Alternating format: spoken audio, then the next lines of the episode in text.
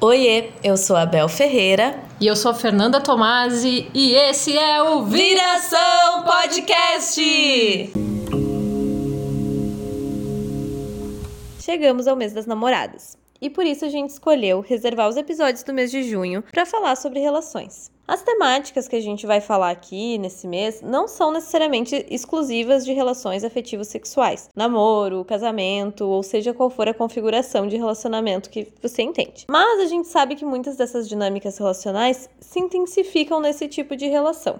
É, e a esse tipo de relação a gente até pode estar convocando a entidade namoro, mas não é necessariamente só sobre esse tipo de relação que a gente vai falar aqui. Mesmo porque vai ficar cada vez mais óbvio à medida que a gente for lançando os episódios desse mês, que a gente não tá quase nada alinhada com todas essas propostas e essas normativas que aparecem aí do que que são ou do que que deveriam ser essas relações. Mas a gente vai aproveitar o gancho, né? Já que durante esse mês inteiro a gente vai estar tá recebendo uma enxurrada de informações sobre relações e sobre determinadas formas de se relacionar já que a gente vai ter que estar tá vendo um monte de promoção de compra um pijama leve 2. Então a gente vai trazer aqui a nossa proposta sobre o que a gente está pensando aí sobre as relações. Mas aproveitando então que vai ter aí o Dia das Namoradas. Tu que tá numa relação, Tu mesmo, esse áudio para você. Você já decidiu o que vai dar de presente para o seu afeto? Você já parou para pensar se você quer ganhar alguma coisa? Assim, na honestidade, já parou pra pensar sobre isso? Eu tô fazendo essa pergunta meio aleatória, assim, parece que eu tô indo exatamente no caminho que a gente falou que a gente não quer ir aqui nesse episódio. Mas porque às vezes a gente tem algumas respostas automáticas para algumas perguntas e que elas não necessariamente contemplam aquilo que a gente realmente está querendo, né? E eu tô trazendo aqui esse exemplo mais concreto de presente dia dos namorados e tal, mas isso pode estar dizendo respeito a outras coisas. O ponto que a gente quer chegar aqui é sobre não querer pedir algo para parceria, para a pessoa que a gente se relaciona, por achar que se a pessoa não faz de uma forma espontânea, sem que a gente diga, sem que a gente diga, né, verbalmente, sem que a gente diga, ó, oh, isso aqui que eu quero, então não é genuíno, então não é válido. É como se qualquer presente só valesse se a pessoa sozinha descobrisse aquilo que a gente quer, ou ela lesse ali no nosso olhar, lesse o não que quer dizer sim, ela entendesse ali os, os meandros, os detalhes da nossa comunicação e ela, pá, de repente tivesse a ideia exatamente de dar aquilo que a gente mais quer, que a gente mais está precisando naquele momento. E é isso, a nossa alma gêmea muito sintonizadas. Aproveitando esse exemplo que a Fê trouxe do presente, também eu tava lembrando que nessa época do ano, do Dia das Namoradas, é muito comum a gente ver na mídia, nas propagandas, frases do tipo: surpreenda o seu amor, faça uma surpresa para quem você ama que só expressa um pouco esse imaginário de saber o que o outro quer, sem que o outro peça né? Ao mesmo tempo da gente tá esperando uma surpresa, que outra pessoa saiba que ali a gente está esperando um grande gesto. E por outro lado, eu lembro da ideia do Não Inviabilize. Se vocês não conhecem, pelo amor da deusa, vão conhecer, porque é simplesmente incrível. O podcast Não Inviabilize da Deia Freitas, tá? Fica a dica valiosa aqui. A Deia fala que não gosta de surpresas, que ela não gosta, simplesmente. Se alguém quiser presentear ela, que pergunte se ela quer, ou perguntem o que ela quer. E essa postura da Deia não é tão comum na nossa sociedade, pelo menos não no meio que eu tô. E eu acho isso muito legal porque ela se posicionando sobre os seus desejos e não desejos, né? A gente tá falando aqui de presentes, dando esses exemplos mais bobos assim, mas a gente sabe que nas relações esse tipo de coisa aparece de diversas formas mais subjetivas, formas mais complexas, o que nos leva a um questionamento. Abre parênteses vocês vão notar que a partir de agora minha voz vai mudar levemente, assim, a qualidade do áudio vai mudar. E eu só peço que vocês foquem na discussão e deem um desconto para essas podcasters pobres, tá bom? Beijinhos. Fecha parênteses. Vocês acham que o afeto ou a demonstração de afeto era de valor quando a gente pede? Eu já ouvi muitas pessoas falando, e até eu mesma já falei, frases como: Mas se eu pedir, vai perder a graça, vai perder a magia. Mas será que não é até mais válido e, por que não, mais bonito a gente poder comunicar o que faz sentido para nós e a pessoa, a nossa parceria, enfim, entendendo a importância disso, escolher atender?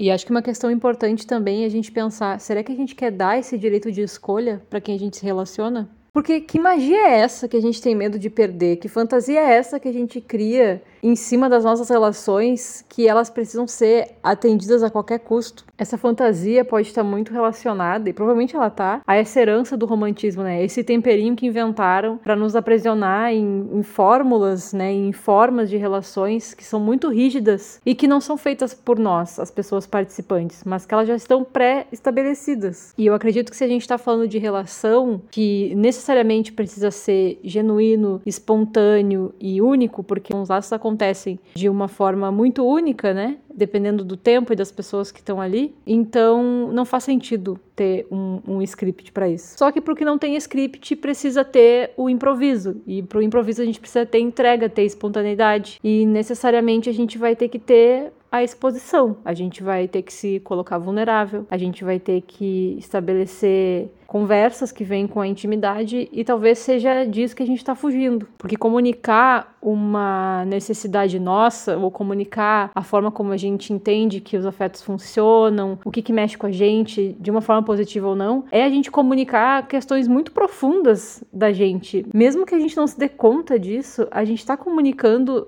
a nossa estrutura, como a gente funciona. E isso é uma baita exposição. E é claro que parece muito mais confortável a gente esperar que o outro reconheça a nossa necessidade do que a gente olhar para aquela nossa necessidade que às vezes vem de algo muito infantil, muito anterior, muito regressivo até, e a gente poder comunicar ela então. E daí entra uma questão importante também, né? A gente comunicar o que a gente quer abre margem para outra pessoa escolher fazer ou não. Não é responsabilidade do outro demonstrar afeto só do jeito que a gente deseja ou satisfazer todas as nossas necessidades. Isso também é importante de ser conversado. Comunicar o que é importante para mim, entender o que é importante para o outro e compreender em conjunto o que é possível dentro dessa relação. Eu gosto muito da ideia de inegociável. O que é inegociável para mim? O que é imprescindível numa relação para que eu me sinta amada? O que, que eu posso flexibilizar disso? O que, que é o inegociável do outro? Onde que isso se conversa e onde é que estão esses limites? Isso tudo realmente quebra com o romantismo, com esse ideal de amor telepático, mágico, de contos de fadas. Demanda mais da gente, mais empenho, mais investimento. E muito desse trabalho vem exatamente de a gente ter que se olhar, de a gente ter que se encarar nesse processo, entender, como a gente já falou antes, quais são os nossos desejos, o que a gente realmente quer, e até questionar os nossos desejos, os nossos quereres, entendendo se realmente isso é um desejo nosso, ou é algo que só veio pronto socialmente ou das nossas famílias, o que quer que seja. Se a gente não se olha, a gente não constrói uma intimidade genuína. Para construir uma relação profunda, mais real, a gente tem que abrir mão de fantasias que nos prendem às margens. Nem a gente sabe o que, que a gente quer e às vezes a gente quer deixar para o outro decidir por nós. Isso não faz o menor sentido. E a gente escuta muito essa frase, né? Ai, trate os outros como gostaria de ser tratado. E acho que não é bem por aí, porque os outros às vezes querem ser tratados como tu não gostaria de ser tratado. E geralmente é isso, porque a gente é muito diferente. Não que eu vou tratar alguém mal porque eu gostaria de ser tratada bem, mas porque o bem pode ser outro caminho, pode ser um caminho diferente do, do meu bem. Não necessariamente é uma coisa extremamente oposta, não um antônimo, mas é diferente. E esse pode ser um mecanismo da gente tentar proteger essa ilusão simbiótica, que é a ilusão romântica, a ilusão monogâmica de que pessoas que se amam, elas sabem exatamente o que a outra precisa. E isso não é verdade, porque nenhum amor ele surge do nada e até o amor ele precisa ser construído e investido. Ele precisa de investimento, né? Que não é um investimento rígido, um investimento que é fixo, que não pode ser flexível, mas que é um investimento que vai necessariamente precisar também ser conversado e acordado. E nesse sentido, as pessoas vão poder demonstrar afeto de formas muito diferentes, mesmo elas querendo demonstrar a mesma coisa. Porque essa máxima de afeto não se pede, bom, o afeto realmente não se pede, né? A gente sente, mas a forma como a gente demonstra esse afeto, ela tá passível sim de ser negociada. Rupi Kaur diz em seu poema Responsabilidade: Muitas vezes sentimos raiva dos outros por não terem feito o que deveríamos fazer por nós mesmos. Pedir afeto não é só um exercício de transparência nas relações, mas um investimento em nós mesmas. Compartilhem conosco o que, que vocês pensam sobre isso, o que, que vocês acharam das reflexões que a gente trouxe hoje, lá no Instagram, viracãopodcast, ou através do nosso e-mail, viracãopodcast.gmail.com. Até o próximo episódio e bons ventos!